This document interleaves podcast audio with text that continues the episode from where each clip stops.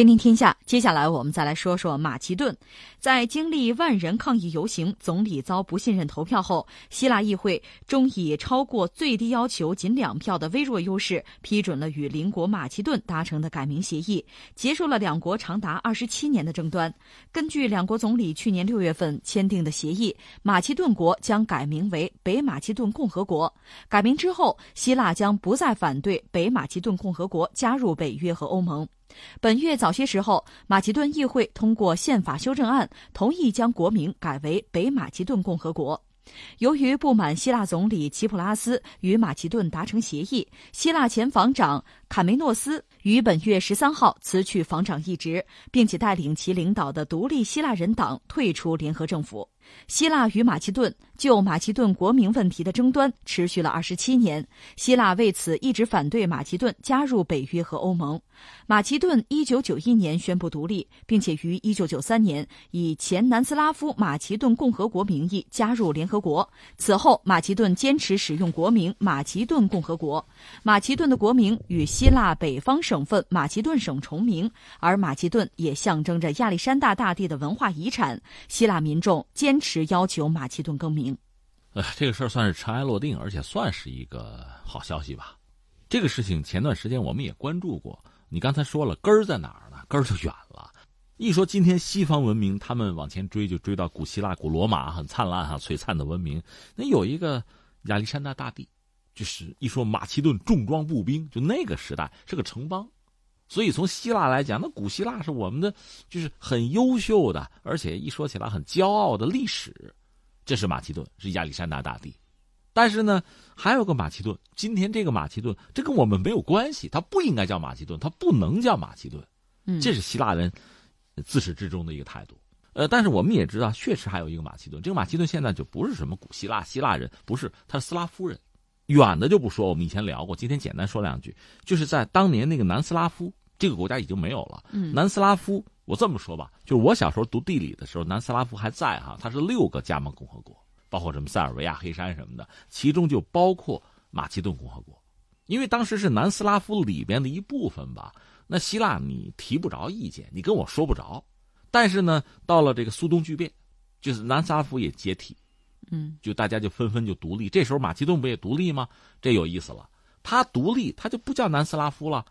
他原来是南斯拉夫的一部分，他出来了，出来了就得叫马其顿共和国吧？那希腊说那不行，那不行，那你占我便宜了。因为历史上你看马其顿啊、亚历山大啊，这是我们这一支儿的，你不能碰。另外呢，我有个省还叫马其顿，你也叫马其顿，你难道想把我这省给给圈走吗？这我当然高度警惕，绝对不干呐。这闹到最后怎么着呢？就如果你叫马其顿共和国啊，我跟你说，联合国你进不去，我们是不能承认的。嗯，这是希腊的态度，所以你刚才你说了，那我得加入联合国呀，我南斯拉夫我出来了，叫前南斯拉夫的马其顿共和国，嗯，我这么叫才进的联合国，嗯，这简直就是一个兆头，就像什么呢？就真的就是一个宿命似的，这事儿就解决不了。所以从希腊这个角度讲，你爱叫什么叫什么，千万别叫马其顿啊。对。但是从马其顿来讲，我不叫这个，我叫什么呀？而且这是我们的传统，你让我改名我就改。我一个国家，我这个民族尊严何在啊？这不就顶牛了吗？顶牛一直顶到现在。但是这马其顿是这样，其实，在古代的时候，那个马其顿的概念，那个地理啊，我们讲和现在范畴是不一样。现在就是小多了，呃，或者说被周边很多给分了。但即使如此呢，古代的马其顿其实经济上就不发达，但它军事很强大嘛，就是亚历山大大帝搞的嘛。今天的马其顿呢，从地理位置讲，依然是这个。不便利，就经济想发达，呃，民生想改变很难，很难怎么办呢？那就近，那我最好是加入欧盟。另外，从防务、从军事上讲，最好能加入北约，这是马其顿的这个大家的共识。可问题就卡在这儿，你要叫马其顿，希腊肯定拦着。嗯，希腊是这个北约啊，也是欧盟的成员，他拦着你就进不去。对，所以人家说你改名，你这边说我不改，不改，那你进不去，你看着办。所以最后呢，刚才你说希腊的这个总理现在齐普拉斯啊，跟马其顿大概是谈成了一个东西，你肯定得改名，嗯，你改了我就让你进。这边马其顿说要不我改，怎么改呀？嗯，叫北马其顿。对，北马其顿这意思是什么呢？就是你们希腊，你们不是也有个马其顿吗？就我跟你不是一码事儿，行吧？我不占你便宜，我叫北马其顿，行不行？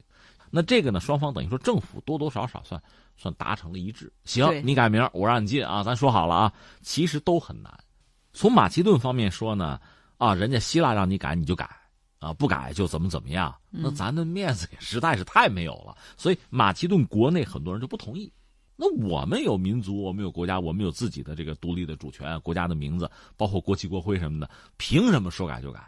所以，就这个事儿，马其顿政府的这个态度，很多百姓也未必就支持。嗯，但是总的来说呢，反正咱改个名字，求得这个国家能进入北约、进入欧盟，求得一个国家的发展，总还是好的吧？嗯，这是要要做说服工作。翻回来，希腊那边也是，希腊那边民众也不干，也不干。你他只要叫马其顿，我就不干。对，他只要叫马其顿，就是占我便宜了。就是 就这个名字里边就不能出现马其顿这个词儿。呃，之前呢，很多人觉得，哎，他估计改不了。就即使我们政府和马其顿达成了协议，他们那边不一定能改得成。嗯，结果人家真改了，真改了。现在说，哎，我们改了，你得让我们进欧盟、北约了，这你不能反对了吧？哎呦，这边一下子就乱了套了。原来笃定他们改不了，你想国家的名字，你的名字，那那能随便改吗？还真改了，真改了。这边其实没有做好特别充分的准备。刚才你说了，国防部长，人家背后也是有党派的，这边说那不行，坚决不行。当时答应了，现在也不能答应。基普拉斯那就很难。作为一个政府，那我都答应了，人家真就改了。我们提的条件，那你得画符前言呀，咱得说话算数啊。那不行，那我不干了，退出你们这个政府，我也不干。但即使如此吧，还是有人觉得那那就答应了呗，对吧？人家那边改了，咱们就得按之前说的办，这样就是将将差两票，反正是过了，嗯，就算是答应了。这样一下子就等于说是，呃，一天云彩就散了。呃，马其顿那边这边希腊这边就是按之前约好的办。那北约欧盟呢一听，反正你们都答应了是吧？这事儿就没矛盾了，对吧？可以进来了。那等于说北约欧盟也就等于扩大了，马其顿算进了，多了一个成员。这样对大家总的来说，大家觉得就就还好吧，是这么一个状况。但是其实不很多问题也摆在这儿。一个是马其顿这个国家，它经济确实不是很发达，他希望进去之后能够提升自己这方面，就就得到更多的利益吧。但是对于欧盟现在这个状况，你进去之后到底能不能得到你想得到的东西？欧盟这些国家呢，那确实它有标准的，不是是个人就进得来的，也会有一些标准来衡量你，这个还需要谈的。但是因为马其顿本身不是很大，对欧盟的影响，哪怕就是往下拉它，也拉不了太多，还好。另外，你像俄罗斯原来就是苏联，它和南斯拉夫啊，和这个它斯拉夫民族嘛，原来还是俄罗斯作为斯拉夫民族的这个叫做带头大哥吧。那马其顿本身是斯拉夫人，原来也有传统的友谊和利益的这个连接在这儿。那你现在进入欧盟和北约，俄罗斯恐怕心里边也会堵得慌。嗯，我们再看看美国的态度哈。美国国务卿蓬佩奥欢迎希腊议会批准协议，并且赞扬希腊政府在推动这项历史性的协议方面所表现出的远见、勇气还有毅力。